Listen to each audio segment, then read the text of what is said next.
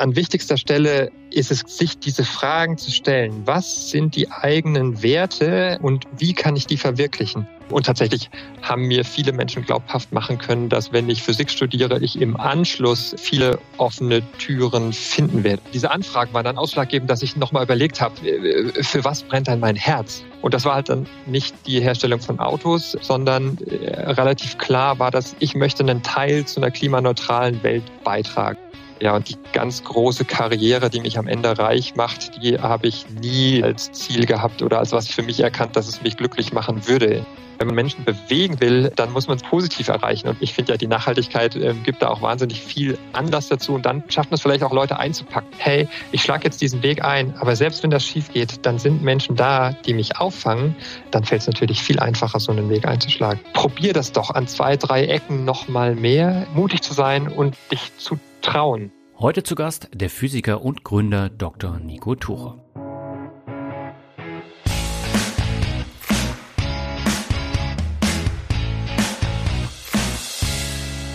Die Gestaltung der eigenen Karriere und des eigenen Lebensentwurfs spielt bei mir Mut zum Glück immer eine große Rolle. Viele der Interviewgäste verzichten auf eine Karriere im herkömmlichen Sinne. Mein heutiger Gast hat als promovierter Physiker auch auf eine Konzernkarriere verzichtet und ein eigenes Unternehmen nach seinen Überzeugungen in einer kleinen Nische mit aufgebaut. Und damit heiße ich dich herzlich willkommen zu einer neuen Folge von Mehr Mut zum Glück. Mein Name ist Dani Kort und ich habe heute Dr. Nico Tucher zu Gast. Er hat mit seiner Gründung eines nachhaltigen Mobilfunkanbieters Mut bewiesen und erzählt im Interview, wie es dazu kam und was das Thema Glück damit zu tun hat. Ich muss gestehen, dass ich das Thema nachhaltiger Mobilfunk überhaupt nicht auf dem Schirm hatte und gar nicht damit gerechnet habe, dass es so ein Unternehmen schon gibt. Im Gespräch erzählt Nico, warum er sich für diesen Karriereweg entschied, welche Hürden er überwinden musste und welche Learnings er mitgenommen hat. Und damit gehen wir ab zum Interview. Auf geht's.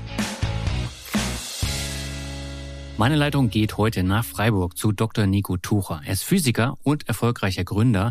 Über seinen Weg zum Glück wollen wir heute ausführlich sprechen, aber zunächst herzlich willkommen bei Memo zum Glück, Nico. Ja, freut mich hier dabei zu sein. Vielen Dank. Mich freut es auch, denn du gehörst zu den wenigen Gästen, die mich persönlich angeschrieben haben, weil du ja auch schon in unterschiedliche Folgen vom Podcast reingehört hast.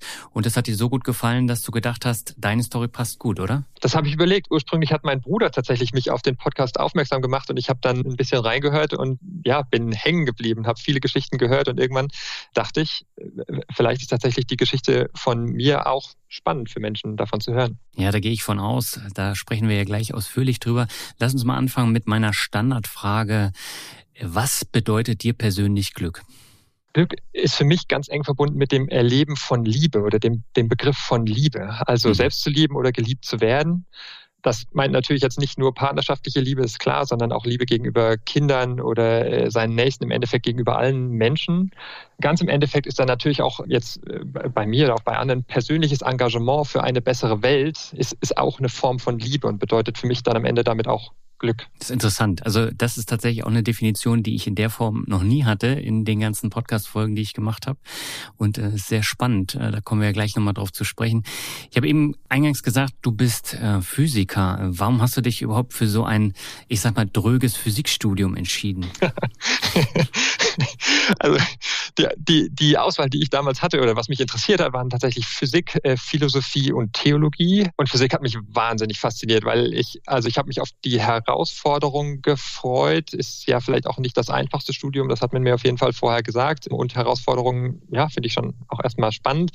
Ähm, und tatsächlich haben mir viele Menschen glaubhaft machen können, dass wenn ich Physik studiere, ich im Anschluss viele offene Türen finden werde. Und ich, ich hatte mhm. noch nicht den ganz konkreten Punkt, wo ich sagte, da will ich mal hin und dachte, dann ist doch ein, ein Studium, wo ich Lust drauf habe und wo ich im Nachhinein viele Möglichkeiten habe. Das passt doch dann ganz gut. Und das hat dir so gut gefallen, dass du gleich promoviert hast, oder? Genau. Dazu kam es dann am Ende auch. Das, das wäre jetzt nicht zwangsläufig, hätte das so sein sollen. Es war eher, dass ich dann Interesse entwickelt habe an einem bestimmten Thema und da rein wollte. Da war es dann eine Promotionsstelle. Ich lege jetzt keinen gesteigerten Wert am Ende, den Doktortitel irgendwie zu verwenden. Das war spannend, mich so lange in ein Thema vertiefen zu können. Und deswegen habe ich das dann gemacht. Du hast ja eben schon gesagt, ein Physikstudium öffnet Türen. Und es war ja tatsächlich so, dass du interessante Kontakte dann beispielsweise in die Automobilindustrie hattest durch das Studium. Warum hast du diesen Weg dann nicht eingeschlagen? Weil das klingt ja auf den ersten Blick sehr lukrativ. Das war tatsächlich so einer der, äh, der entscheidenden Momente in meinem Leben, glaube ich. Das Studium war fertig Mhm. Tatsächlich standen viele Türen offen. Ich hatte Freunde und Bekannte, die in der Automobilindustrie unterwegs waren und ähm, ja, vorgeschlagen haben, ob ich dann nicht auch Lust drauf habe. Und klar ist das verlockend. Das ist ähm, finanziell verlockend. Das ist aber natürlich auch verlockend von dem, was da technisch los ist. So, ne? und, und trotzdem war das Moment, der oder diese Anfragen waren dann ausschlaggebend, dass ich nochmal überlegt habe, äh, für was brennt dann mein Herz? Also welches Anliegen habe ich, dem ich so viel Zeit und Energie widmen möchte, wie man das ja macht in so einem beruflichen Leben häufig.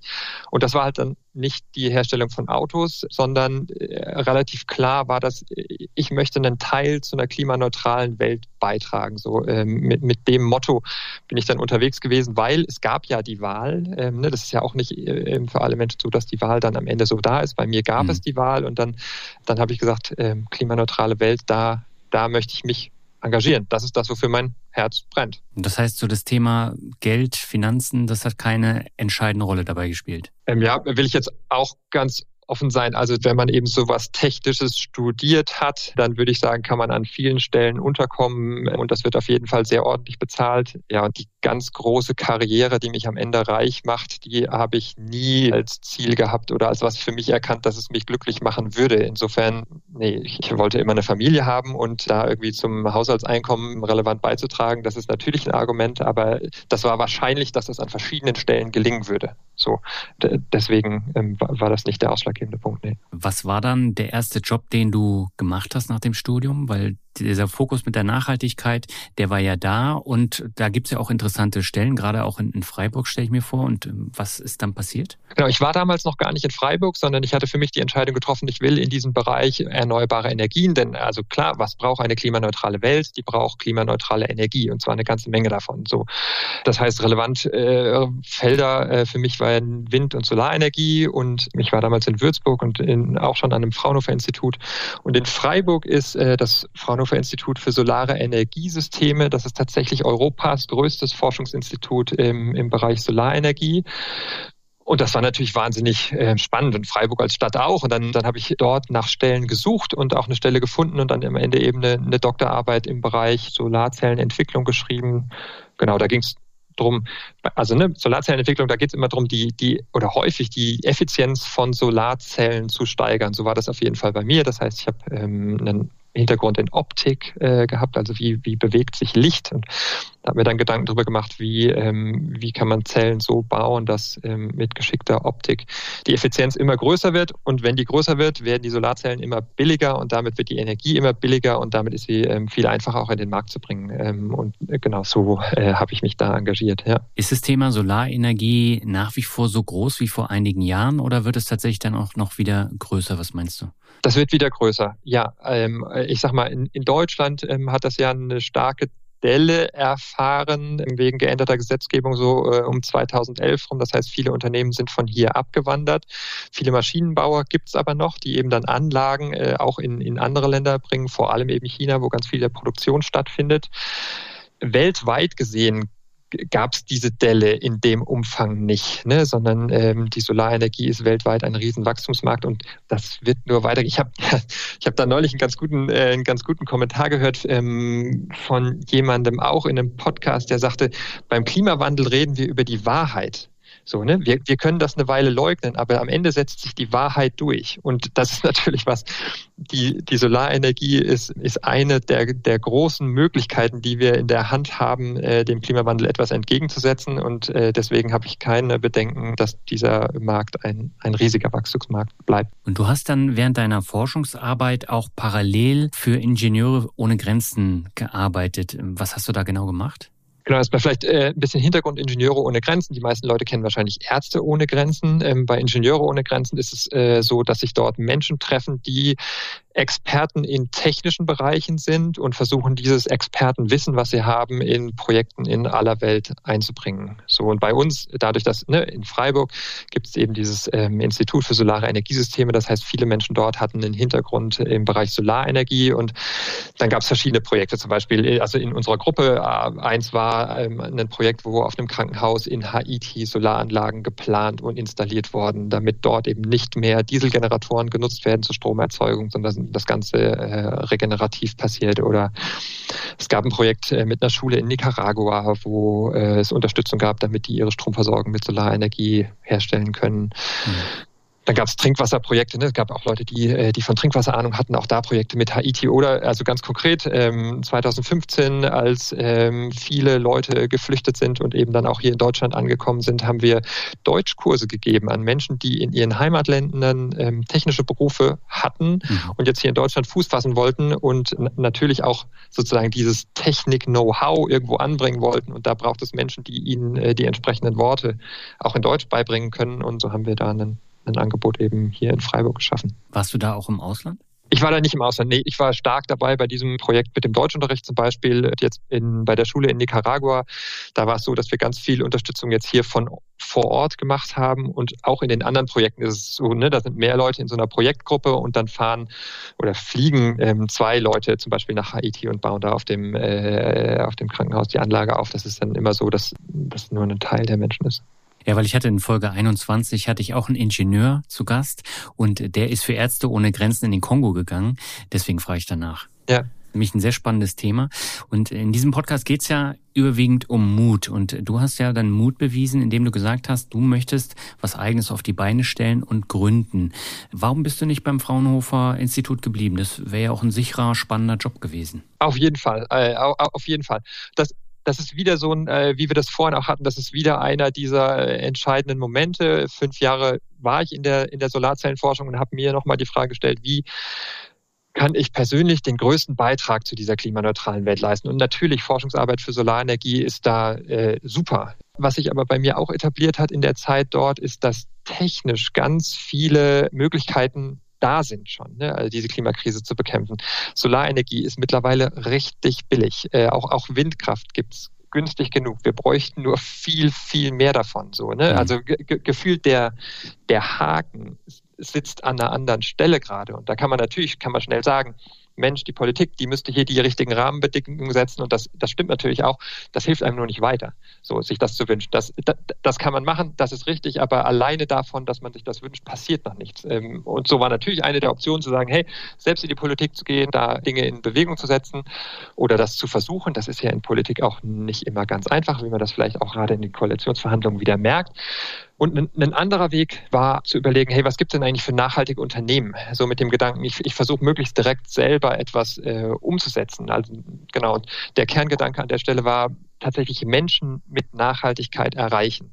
Das war was, was ich machen wollte. Und zwar in positiver Weise. Damit, äh, also ne, man, wenn man Menschen bewegen will, dann muss man es äh, positiv erreichen. Und ich finde ja, die Nachhaltigkeit äh, gibt da auch wahnsinnig viel Anlass dazu. Und dann schafft man es vielleicht auch Leute einzupacken, damit sie selber versuchen, Teil von dieser klimaneutralen Welt und der Bewegung dahin zu werden mit diesem Gedanken im Kopf habe ich dann Freunde und Bekannte zusammengetrommelt und versucht, Ideen zu entwickeln. Mhm. Wie können wir das schaffen? Wie können wir uns äh, da äh, unsere Hebel möglichst stark in Bewegung setzen, um Menschen mit Nachhaltigkeit zu erreichen? Also normalerweise hat ja das Thema Gründen in Deutschland jetzt nicht so einen hohen Stellenwert, was unter anderem eben auch durch Unwissenheit kommt.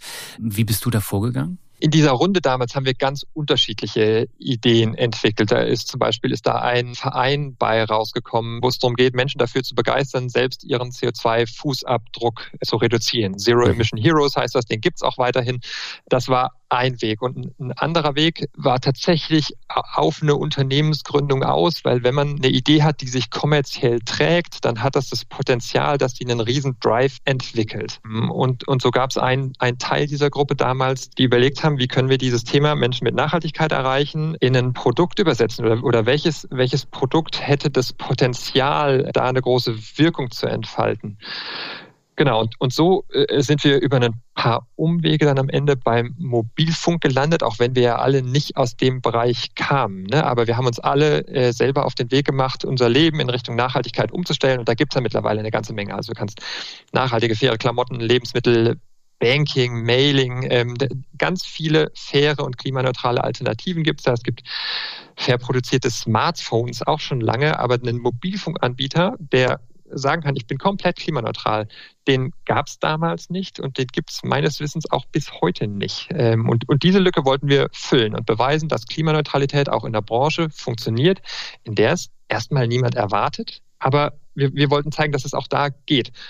Und ein, also ein, ein Beispiel, wo man es ganz gut verstehen kann, äh, ist vielleicht das Banking. Ähm, da gibt es die GLS-Bank, mittlerweile auch einige andere ethische Banken. Mhm.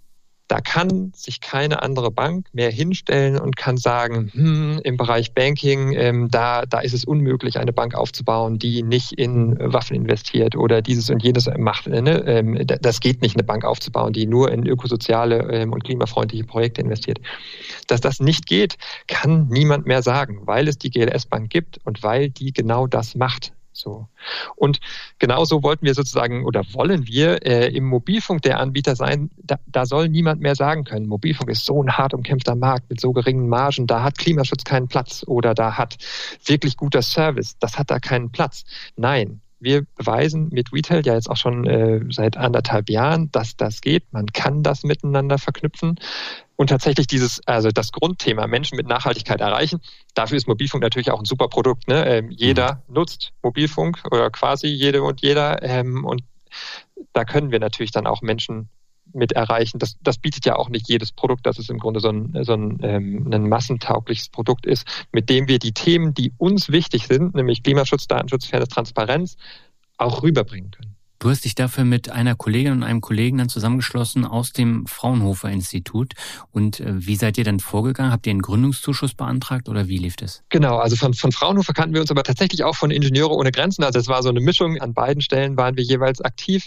Wir haben natürlich versucht, das auf die Beine zu stellen. Ich habe gesagt, wir kamen nicht aus dem Mobilfunk und haben dann uns erstmal auch informieren müssen. Was gibt es denn für Angebote jetzt schon im Mobilfunk? Wie mhm. kann man das denn machen, einen Mobilfunkanbieter aufbauen? Und haben haben da im Grunde erstmal unsere Jobs reduziert, zeitseitig, weil das natürlich dann schon auch äh, aufwendig, da ernsthaft dran zu gehen.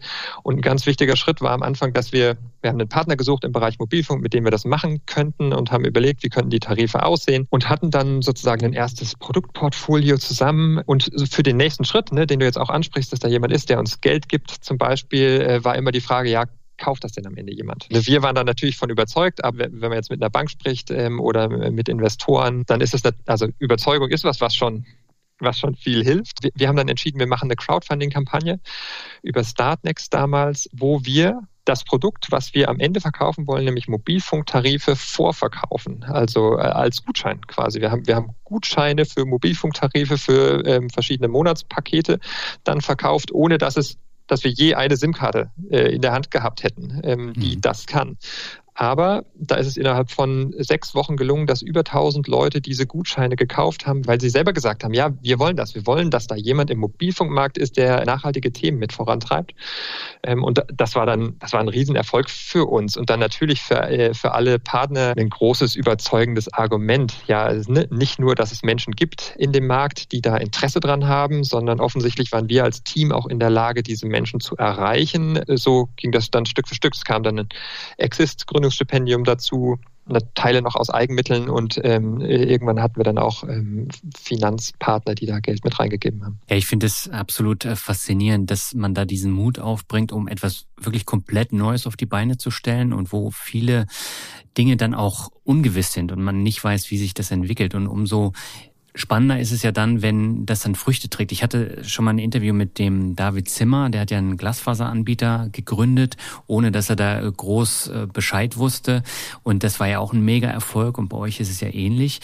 Jetzt habe ich mir aber die Frage gestellt, äh, wie seid ihr dann weiter vorgegangen? Also Crowdfunding-Kampagne ist natürlich das eine, das gibt dann einen schönen Startschuss sozusagen, aber wie ging es dann weiter? Nach dieser Crowdfunding-Kampagne, die uns total bestärkt hat, ähm, ging es darum, das Ganze dann wirklich in die Realität umzusetzen. Ich habe gesagt, wir, wir hatten noch keine SIM-Karten in der Hand. Wir wollten die ja dann aber sagen prinzipiell an äh, den Mann oder die Frau bringen. Und das heißt, wir haben dann mit einem Partner im Mobilfunk tatsächlich ganz konkret dieses Produkt aufgebaut und sind dann an den Markt gegangen. Äh, ne? Also erstmal mit diesem Partner, da vielleicht zum Verständnis, da, ähm, die, die reine Mobilfunkdienstleistung, die, äh, die bilden wir mit einem Partner ab, der schon lange im, im Mobilfunkbereich unterwegs ist. Ähm, das ist Tele2 Deutschland, mittlerweile heißen die ähm, Stroth Telekom. Und wir haben da viel Mühe rein investiert, einen Partner zu finden, mit dem wir wirklich die Werte, die wir ja ähm, in den Mobilfunk einbringen wollen, mit dem wir die umsetzen können, weil das ist natürlich eine sehr enge Partnerschaft, ähm, die wir da aufbauen. Und so ein, ein, ein, Thema, was uns wichtig ist, Datenschutz zum Beispiel, das können wir auch wirklich nur gemeinsam machen. Da kann jetzt, äh, da, da können wir keinen, äh, keinen ganz unseren eigenen Weg gehen, sondern das passiert eben in dieser Partnerschaft. Und die ist aber wirklich, wirklich gut. Da freuen wir uns äh, auch über die Sachen, die wir jetzt schon gemeinsam verwirklichen konnten. Genau. Und so die, die Bereiche Klimaschutz, beziehungsweise Fairness, Transparenz, wo es äh, ganz viel auch um, um Service geht, Gemeinwohlorientierung. Das ist was, was, was wir von Retail-Seite eben sehr stark in diese Partnerschaft einbringen und äh, umsetzen. Inwiefern spielt Datenschutz so eine wichtige Rolle? Ich meine, wir leben ja in Zeiten, wo Google, Facebook und Co. sehr viel über einen wissen. Warum wollt ihr dem etwas entgegensetzen mit einem verstärkten Datenschutz? Gut, Datenschutz hat ganz viele verschiedene Ebenen. Äh, sozusagen nur weil jetzt jemand einen Handyvertrag bei uns hat, ähm, aber äh, Google fleißig weiter nutzt, ähm, äh, da verändert sich jetzt bezüglich Google natürlich nichts. Aber ja. als Mobilfunkanbieter hat man eine ganze Menge Daten. Ne? Ich, ich weiß, oder wer wann mit wem telefoniert. Das sind prinzipiell erstmal alles Daten, die da anfallen, die man analysieren kann, die man, wenn man sich erlauben lässt, auch weitergeben kann. Da, da wollen wir einfach ein sehr klares Statement setzen und sagen, hier, das ist ein sensibler Bereich, Mobilfunk, und wir als Anbieter positionieren uns sehr klar. Wir versuchen, so nah wie möglich an das gesetzliche Minimum zu kommen, was Datennutzung angeht. Und das, das fängt dann beim Tracking auf der Homepage an, was wir halt nicht über Google Tools machen, äh, sondern über, über Open Source Tools. Ähm, das, das geht über mögliche Opt-ins weiter, über, über die Nutzung für Werbung und dann eben auch über die Nutzung der Daten, die beim, beim Mobilfunk anfallen. In all diesen Themen positionieren wir uns sehr klar und versuchen natürlich auch mit unserer äh, Öffentlichkeitsarbeit, die wir machen, das Thema immer wieder auf die Agenda zu bringen, weil ähm, wir glauben, das ist ein, wichtiges Thema und es braucht unterschiedliche Akteure, die das immer wieder nach oben holen. Und äh, im NGO-Bereich gibt es da ja einige und jetzt gibt es eben im Mobilfunk, im Unternehmensbereich auch einen Player, der sagt, uns ist das wichtig und wir, wir sind im Grunde ja auch so eine Art Lobbygruppe, aber halt auf Unternehmensseite für verschiedene Themen und Datenschutz ist eben eins der Themen und Klimaschutz und Fairness, Transparenz, das sind die beiden anderen. Aber inwiefern ist Retail denn jetzt nachhaltig? Also was tue ich denn, wenn ich jetzt einen Vertrag bei euch äh, abschließe für das Thema Nachhaltigkeit? Nachhaltigkeit hat bei uns tatsächlich diese drei Bestandteile. Also Klimaschutz, das ist das, was viele Leute darunter verstehen. Datenschutz, Fairness, Transparenz auch. Vielleicht fange ich mit Klimaschutz an. Das ist der Bereich, wo wir als Gründungsteam herkommen wir sind tatsächlich komplett klimaneutral. Das heißt, mhm. wer mit Retail telefoniert, kann sich sicher sein, dass alle Emissionen, die auf dem Weg entstehen, und das sind nicht nur jetzt, was wir als Unternehmen machen, sondern die Herstellung der Funkmasten, der Betrieb der Funkmasten, der Betrieb der Rechenzentren und so weiter, dass das alles nach höchsten Standards in Deutschland und Europa ausgeglichen wird. So, mhm. ähm, das ist wirklich klimaneutral. Und bisher, wie gesagt, ich, ich wüsste von keinem anderen Anbieter, der das so von sich behauptet oder behaupten kann. Mhm. Ähm, und zum anderen, das ist mir vielleicht noch, noch viel wichtiger, wir bauen für all diese CO2-Emissionen aller unserer KundInnen in Deutschland Solarenergie zu. Also wir hm. bauen selbst mit Partnern neue Anlagen in Deutschland und das ist ganz wichtig, um die, um die Klimawende, die Energiewende in Deutschland voranzutreiben. Ökostromnutzung zum Beispiel, ne, das machen mittlerweile ganz viele, das finde ich auch wirklich wichtig, aber tatsächlich neuer Anlagenbau in Deutschland ist ein Thema, was vielleicht noch viel wichtiger ist.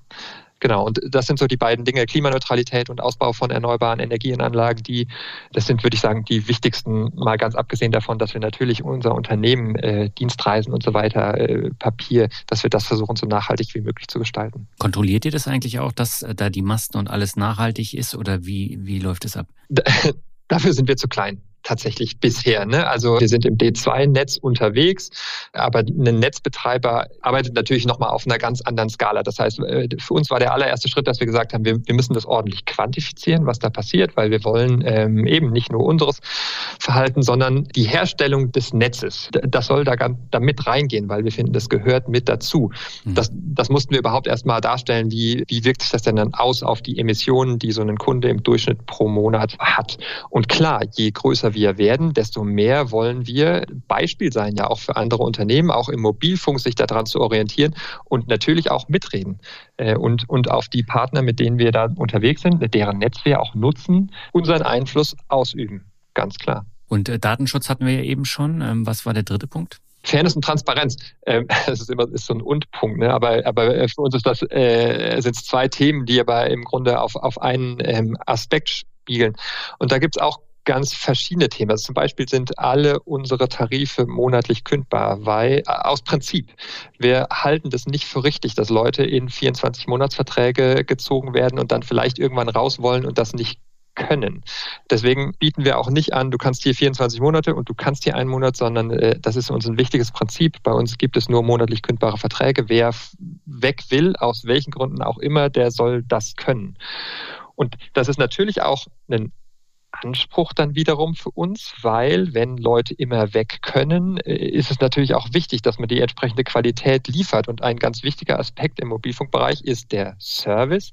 Also ne, gibt es das Thema zum Beispiel Arbeitsbedingungen. Bei uns ist das Serviceteam komplett bei uns in Freiburg am Standort in den gleichen Büros. Das heißt, es ist nicht ausgelagert an irgendein Callcenter, was möglicherweise noch im Ausland liegt, sondern hier können wir die Arbeitsbedingungen, die Bezahlung, das können wir alles kontrollieren und können sagen, das ist wirklich fair und besonders. Ein anderer wichtiger Punkt ist, dass die Leute, die hier sitzen im Service, einfach wahnsinnig viel Ahnung haben über das, was sie machen. Und das hätten wir vorher auch nicht sagen können. Ganz viele unserer KundInnen sind total überrascht, wenn sie hier anrufen und erstmal einen Menschen am Telefon haben. So. Und, und dann, das dann weitergeht. Ne? Und die kriegen in der Regel das Problem direkt gelöst und werden in diesem ganzen Prozess auch noch ernst genommen. Wir hören immer wieder so Sachen wie äh, so viel sinnvolle Informationen wie in dieser eurer letzten Mail habe ich in den letzten fünf Jahren von meinem bisherigen Anbieter nicht bekommen. Okay. Und das, das zeigt uns, dass Dinge, die wir erstmal für selbstverständlich halten, nämlich dass man sich ernsthaft um die Probleme kümmert, zumindest nicht überall Standard sind. Also so, ne? ich, ich will überhaupt nicht auf anderen Anbietern grundsätzlich rumhacken, äh, aber das Feedback, was wir kriegen, zeigt uns schon, dass es an manch anderen Stellen anders läuft. Und das freut uns natürlich riesig, ne? dass wir eben also in diesem Bereich Fairness, Transparenz auch wirklich einen Punkt setzen können. Und tatsächlich glaube ich auch, das ist das ist der Grund, warum Leute von uns nachher erzählen. Also die kommen vielleicht zu uns, weil sie sagen, äh, hier ist ein Anbieter, der, äh, der ist klimaneutral, der macht da was anderes und das passt mit meinen eigenen Werten zusammen. Aber ich glaube, viele Leute erzählen von uns, weil sie dann feststellen, ja, das ist nicht nur Klimaneutralität, sondern da ist ein Anbieter, der versucht grundsätzlich eine andere Art des Wirtschaftens zu etablieren. Und äh, ja, ein mitmenschlicher Umgang gehört da mit dazu. Jetzt sind eure Tarife ja teurer als die anderer Anbieter. Bekommt ihr da eigentlich auch Feedback? Weil es ist natürlich jetzt eine Grundsatzsache, wenn ich jetzt sage, ich zahle gerne mehr, wenn ich weiß, das ist äh, nachhaltig und es bewirkt etwas. Oder wie kommen die Kunden dann äh, zu euch? Was sind da die Ankerpunkte? Das, ähm, da, da gibt es eine große Bandbreite von Reaktionen. Also erstmal würde ich sagen, Ganz generell kann man das nicht sagen, dass wir teurer sind. Sicher, wir sind teurer als äh, jetzt Discounter-Tarife, ähm, aber so, ne, es gibt ja auch gute Gründe, warum nicht alle Menschen bei Discountern einkaufen. Und konkret, also ne, eine, eine All-Net-Flat-Telefonie und SMS mit 5 GB LTE kostet bei uns 20 Euro, mit 10 GB sind es dann 25, mit 20 sind es 30. So, wir werden nie Preisführer werden damit, aber das ist ja auch nicht unser Ziel, sondern wir machen Sachen, die wir für gesellschaftlich relevant und wichtig halten.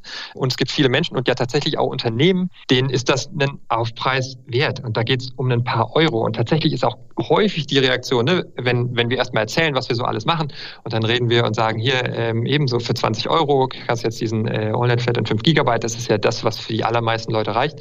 Dann stehen die erstmal da und sagen, ach, das ist ja krass, das ist ja günstig. Nach dem, was du vorher erzählt hast, habe ich gedacht, das muss, das muss bestimmt das Doppelte kosten als bei anderen Anbietern. Und so ist es halt nicht. Sondern ähm, ja, auch wenn man uns mit jetzt Tarifen von den Netzbetreibern direkt vergleicht, ja, ähm, manchmal mag das ein bisschen teurer sein, häufig ist es das auch nicht. Wenn manche Leute auf ihren äh, Mobilfunktarif von vor zehn Jahren abgeschlossen gucken, dann sind die überrascht, äh, dass ein Wechsel am Ende für sie auch noch günstiger ist. Das ist das, was es uns kostet, äh, diese Werte vorantreiben zu können. Und all die, denen dasselbe ein Wert ist, ähm, für die ist das cool. Und natürlich gibt es ganz viele Menschen, äh, die sagen, nee, hey, ähm, ich will immer das Billigste und äh, die sollen dann auch das Billigste kaufen. Das ist ja, das ist ja auch total okay. Jetzt hast du ja gesagt, das läuft jetzt seit anderthalb Jahren. Dieser Gründungsprozess, ist der eigentlich jetzt abgeschlossen? Das heißt, verdient ihr jetzt euer eigenes Geld? Kannst du gut davon leben oder dauert das noch ein bisschen? Ah ja, also dieser Gründungsprozess ist abgeschlossen. Ähm, wir, wir, arbeiten hier mittlerweile mit 14 Leuten, die alle ganz normal verdienen. Also die Zeiten sind vorbei, wo wir uns nicht bezahlen können. Damit hätten wir auch also ne, als Gründungsteam kann man das machen, aber spätestens in dem Moment, wo man Leute einstellt, und das sollen ja auch Menschen sein, die gut sind in ihren Bereichen, also jetzt ne, äh, Marketing oder Service, ähm, das, das, sind ja auch Menschen, die ihre Familien ernähren müssen und so weiter. Also äh, genau, wir sind jetzt seit anderthalb Jahren eben am Markt und ähm, auch schon länger bezahlen wir ganz normal die Menschen, die hier für uns arbeiten und uns selber auch. Das heißt, der Schritt war dann für dich selber auch erfolgreich und du bist halt äh, tatsächlich dann auch, äh, du fühlst dich wohler mit diesem Prinzip. Ja, also ich habe mich vorher jetzt ähm, bei Fraunhofer und in dem Forschungsbereich auch sehr wohl gefühlt. Ich mhm. finde jetzt tatsächlich dieses Selbstständigsein gibt mir nochmal eine, eine größere Freiheit, äh, meine Überzeugungen ja zu leben und Dinge so entscheiden, äh, wie, wie ich oder wie wir das im Gründungsteam für richtig halten und mhm. tatsächlich dieser Aspekt mit den Werten nach außen zu gehen, ähm, eine, eine Branche zu versuchen zu verändern und an der Stelle auch das Feedback aus der der Community, ähm, dass, äh, dass natürlich sich Leute bei uns melden und sagen, hey, endlich auch in dem Bereich äh, traut sich das jemand und geht da äh, richtig werteorientiert voran. Das ist natürlich großartig, ne? denn, denn alleine, also wir betrachten uns hier bei Retail selbst sozusagen, das ist das Kernteam, was versucht, das möglich zu machen. Aber diese ganz vielen Menschen, die von uns weitererzählen, die gehören da natürlich auch dazu. Also es gibt, äh, es, es gibt eine Community, ohne die das Ganze gar nicht stattfinden könnte. Wo kommt die Community her? Sind das eure Kunden oder habt ihr da noch andere Kooperationen mit anderen nachhaltigen Unternehmen? Beides. Also das äh, tatsächlich die Kooperation mit den nachhaltigen Unternehmen, das ist schon was ganz Besonderes. Ne, mittlerweile können wir da auch was anbieten, aber ich hatte ja vorhin von der ersten Crowdfunding-Kampagne erzählt, wo wir auch auf andere nachhaltige Unternehmen zugegangen sind und haben gesagt, hey, wir haben hier eine Idee.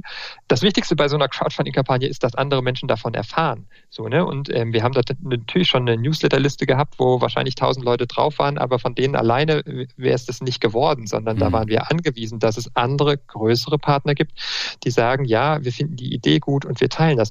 Und da sind wir auf einige gestoßen, ähm, weil in ganz vielen dieser nachhaltigen Unternehmen sitzen Menschen, denen geht es eben nicht in erster Linie um Profitmaximierung und um was bedeutet das für mein Unternehmen, wie, wie, wie könnte ich da einen, äh, irgendwas rausziehen, sondern denen geht es darum, dieses Thema Nachhaltigkeit voranzutreiben. Und wenn dann jemand kommt mit einer guten Idee, versuchen die bei sich alle Hebel in Bewegung zu setzen. Ne? Und dann war es zum Beispiel Greenpeace Energy, mittlerweile Green Planet Energy, die über ihren Blog und Newsletter verteilt haben, dass wir eine Crowdfunding-Kampagne machen. Und das war natürlich eine, eine Riesenunterstützung von uns. Und wir hatten nichts anzubieten damals, sondern nur zu sagen, das ist unsere Idee, damit wollen wir inhaltlich was bewegen. Und klar, wenn wir irgendwann größer werden, ähm, dann können wir sicher auch noch mehr zusammen machen. Und äh, tatsächlich, äh, Green Planet Energy ist einer unserer ganz wichtigen ähm, Partner, mit denen wir uns in, in vielen Punkten auch abstimmen und versuchen auch gemeinsam Öffentlichkeitsarbeit für, für dieses Thema äh, Klimawandel und wie kann man da was bewirken zu machen. Welche persönlichen Learnings hast du denn jetzt aus diesem Gründungsprozess mitgenommen? Gibt es da irgendwas, was dir spontan einfällt? Ja, also ganz viel. Ähm, an, an wichtigster Stelle ist es, sich diese Fragen zu stellen. Was sind die eigenen Werte und wie kann ich die verwirklichen?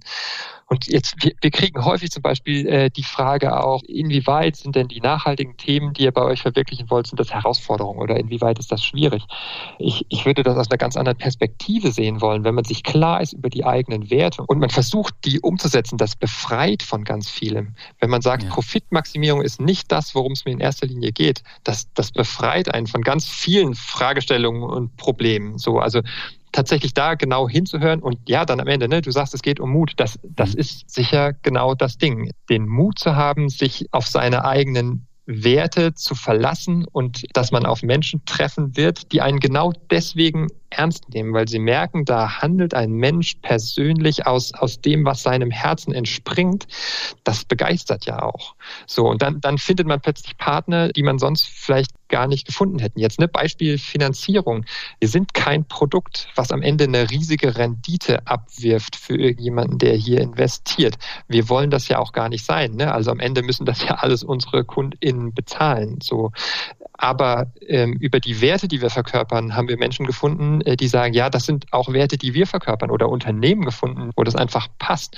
Und dann ist es eine große Freude, da äh, miteinander zu arbeiten, den eigenen Werten zu folgen. Das ist, glaube ich, was, wo ich jedem, der die Möglichkeit für sich dazu sieht, äh, ermutigen möchte, sich das zu trauen. Wie hast du dich denn jetzt persönlich auch als Geschäftsführer mit weiterentwickelt? Ja, das sind natürlich ganz viele äh, Bereiche, die neu für mich dazugekommen sind. Also ne, technisch und inhaltlich natürlich, äh, jetzt äh, im Bereich Mobilfunk. Aber äh, das ist auch das erste Mal hier, dass ich ernsthaft Personalverantwortung habe für ähm, Vollzeitmitarbeitende. Äh, natürlich geht es auch da weiter und ich lerne neue Dinge dazu. Und da ist es eine große Freude, auch jetzt hier in dem Gründungsteam so mit mehreren Leuten unterwegs zu sein, die einfach Erfahrung aus unterschiedlichen Bereichen auch mitbringen, wo man von den anderen Menschen auch lernen kann.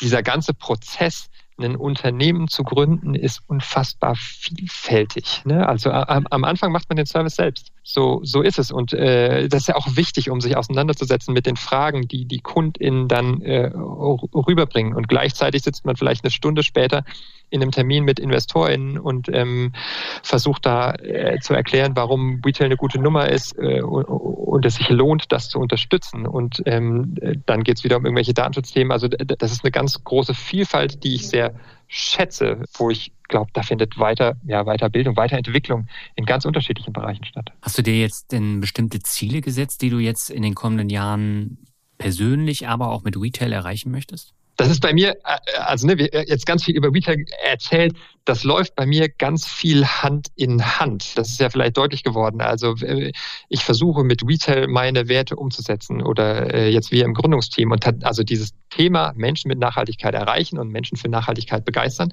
das möchte ich persönlich und mit Retail weiter verwirklichen. Und natürlich, da geht es um Kundinnen, aber es gibt auch viele Leute, die von uns weitererzählen, die aus irgendwelchen Gründen uns nicht nutzen können als Kundinnen und das die Idee trotzdem gut finden, aber tatsächlich auch andere Unternehmen. Ähm, wir sind mit ganz vielen Unternehmen in Kontakt, auch, äh, auch jetzt neue Gründenden zum Beispiel, die fragen, hey, wie habt ihr das bei euch so verankert? Und dann spricht man mit denen über Gemeinwohlökonomie, über was sind eigentlich Purpose-Unternehmen, also irgendwie so grundlegende Konzepte, wie kann man ähm, auch nachhaltige Themen im eigenen Unternehmen verwirklichen.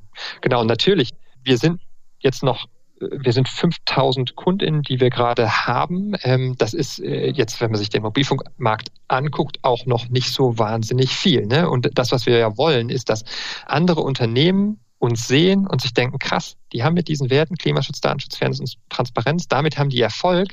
Lass doch mal überlegen, was davon wir bei uns selber etablieren können. Ja, also die sich was abgucken. Das funktioniert natürlich nur dann, wenn man selber so erfolgreich ist, dass andere Unternehmen sich auch was abgucken wollen. Das heißt, ähm, äh, dafür brauchen wir noch mehr Menschen, die bei uns mitmachen, äh, bis, bis dieser Effekt auf jeden Fall im Mobilfunk jetzt ein, eintritt. Und jetzt prinzipiell, ne, du, du sagst jetzt in den nächsten Jahren, es gibt auch noch andere Produkte, bei denen man sich das äh, vorstellen könnte, äh, einen klimaneutralen Anbieter ins Leben zu rufen und diese Werte äh, in einem anderen Produkt weiterzuleben. Jetzt Beispiel, ne, ähm, DSL äh, wäre für uns was relativ naheliegendes, weil auch äh, Internet und äh, sozusagen ein, ein, Kommunikationsprodukt, aber auch ein positives Beispiel für andere Branchen zu setzen, in der Nachhaltigkeit bisher kaum eine Rolle spielt das wäre spannend. Da sind wir aber jetzt noch nicht. Ja, dann wünsche ich euch äh, dafür alles Gute und äh, dir vor allem auch auf dem persönlichen Weg. Und zum Abschluss würde ich ganz gerne noch das obligatorische Word Shuffle machen. Da habe ich mir jetzt auch einige Begriffe überlegt. Die haben wir teilweise schon angesprochen, aber äh, da können wir ja noch mal ein bisschen weiterführen. Und beginnen möchte ich jetzt mit einem Begriff, der für die Zukunft sehr, sehr wichtig ist, nämlich Disruption.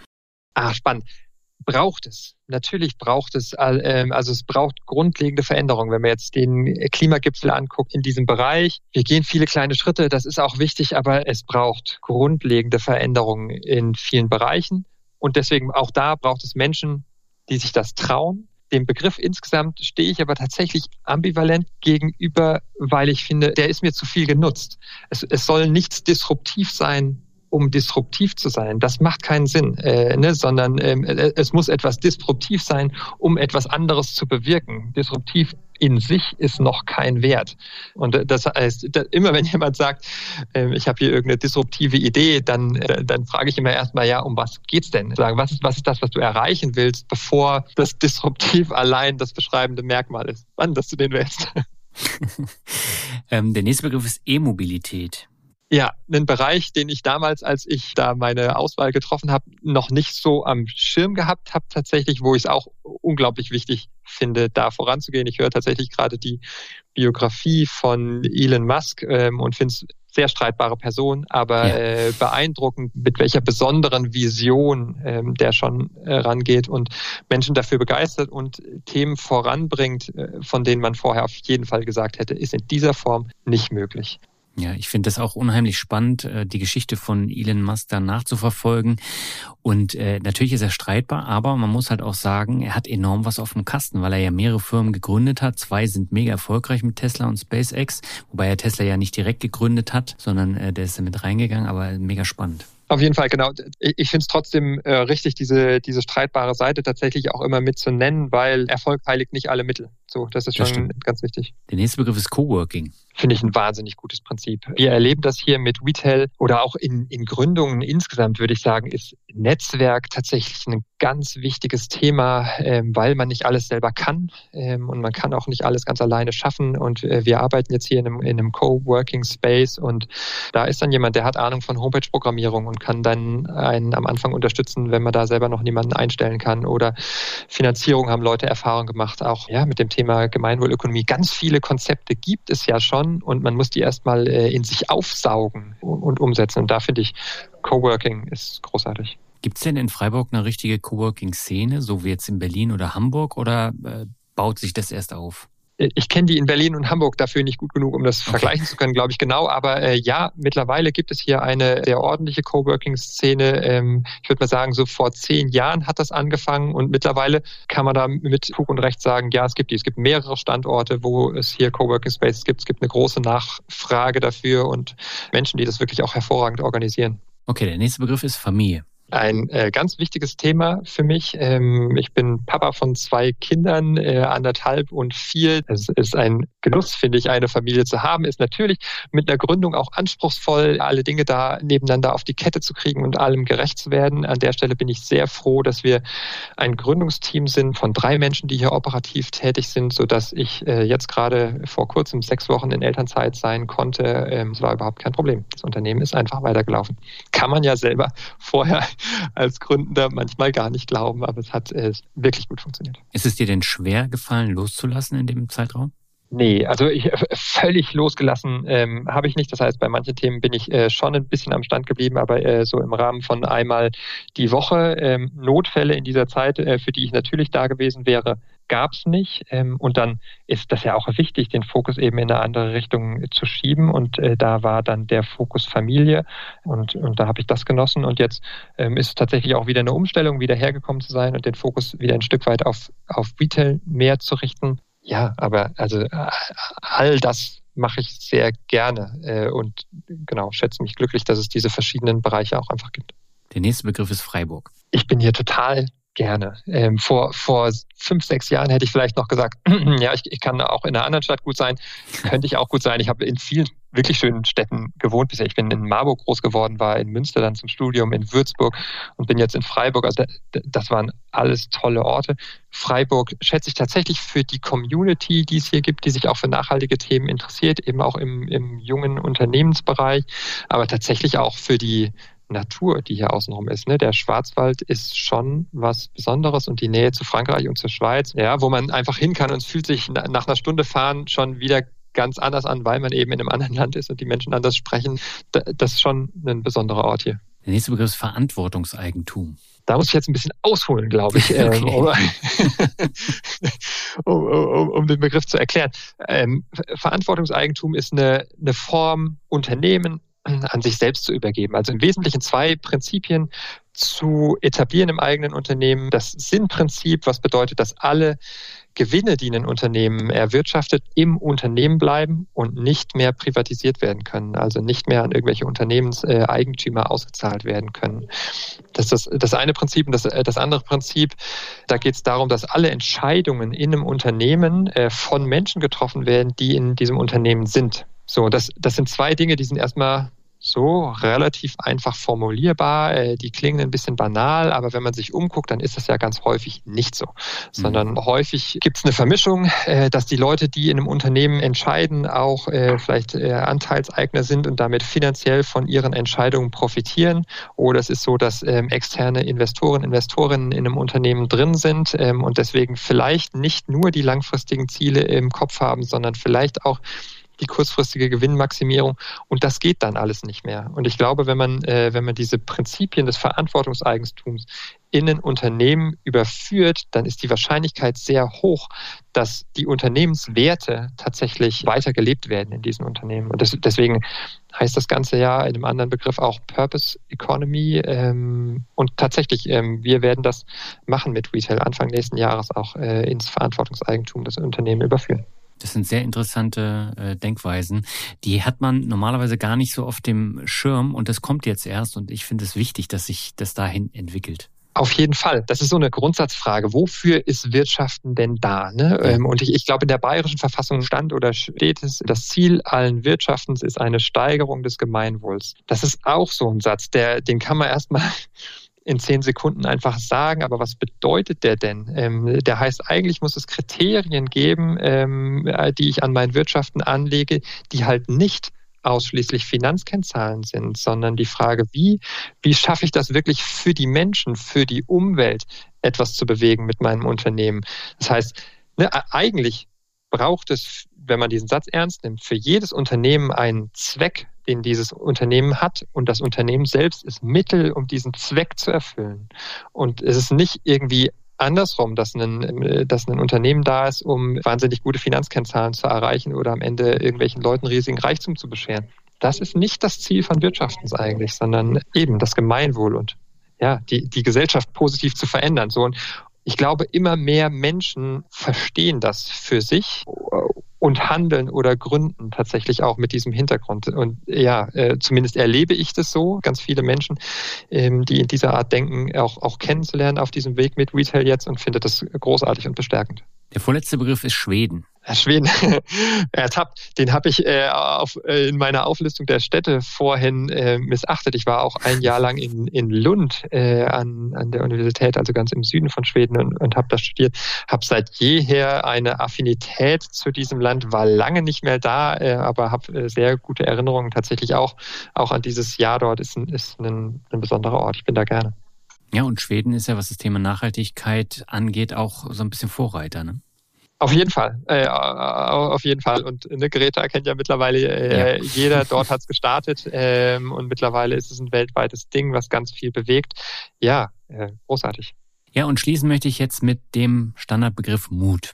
Mut ist eine Freude, wenn man ihn hat. Und äh, da bin ich jetzt auch ganz offen. Ich habe den auch nicht immer. Und manchmal äh, finde ich es aber auch ganz schön, ma manchmal stehe ich vor der Wahl und überlege, ähm, hey, wie würde jetzt dein äh, vorsichtiges Ich entscheiden und wie würde dein mutiges Ich entscheiden? Und, und manchmal zu sagen, hey, ganz, ähm, ich, ich weiß nicht, was das Bessere wäre, aber ich versuche mich sozusagen aktiv zu bewegen auf, auf mein mutiges Ich zu. Häufig ist das schon gut gegangen und das ist tatsächlich auch in einem Coaching, in dem ich mal war, sagte das jemand, ähm, äh, probier das doch an zwei, drei Ecken noch mal mehr, mutig zu sein und dich zu trauen. Ähm, genau, ich, ich finde auf dem Weg, da kann man auch nie auslernen.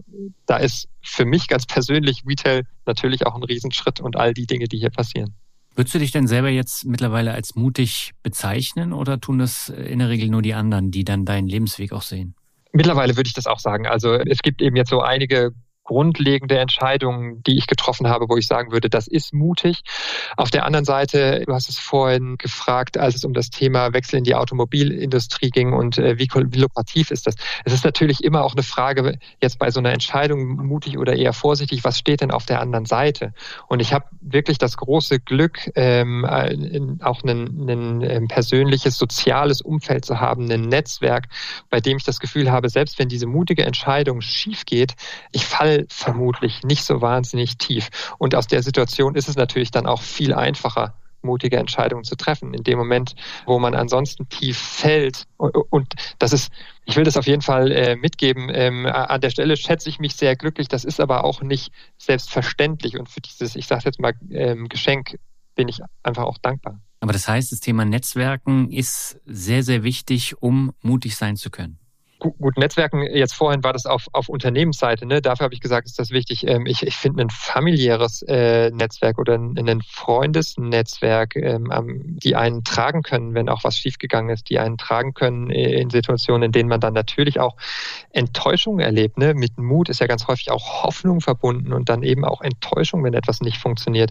Und das muss ja irgendwo aufgefangen werden. So. Ähm, und, äh, und wenn man das Gefühl hat, hey, ich schlage jetzt diesen Weg ein, aber selbst wenn das schief geht, dann sind Menschen da, die mich auffangen, dann fällt es natürlich viel einfacher, so einen Weg einzuschlagen. Insofern würde ich an der Stelle eher sagen, das soziale Netzwerk ist ganz wichtig. Die, die Art, wie man selber als Mensch ähm, fundiert ist in seinen Werten und in dem, was einem wichtig ist, das gibt einem die Möglichkeit, dann überhaupt auch erst mutig zu entscheiden. Hm.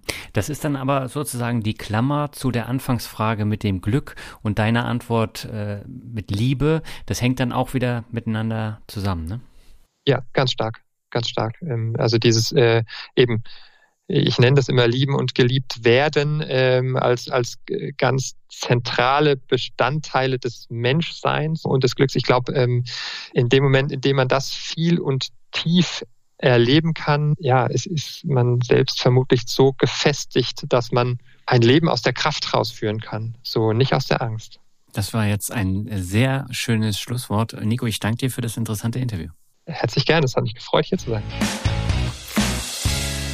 Ja, soweit das Interview mit Dr. Nico Tucher. Im kommenden Monat gibt es dann wieder eine etwas andere Folge. Da geht's dann um das Thema Reisen, aber auch Learnings von Abenteurern und ganz viel mehr. Das Interview habe ich in den USA aufgenommen und es hat mir eine Menge Spaß gemacht und das wirst du dann Mitte März wie gewohnt hören. Bis dann wünsche ich dir alles Gute und sag ciao, bis zum nächsten Mal.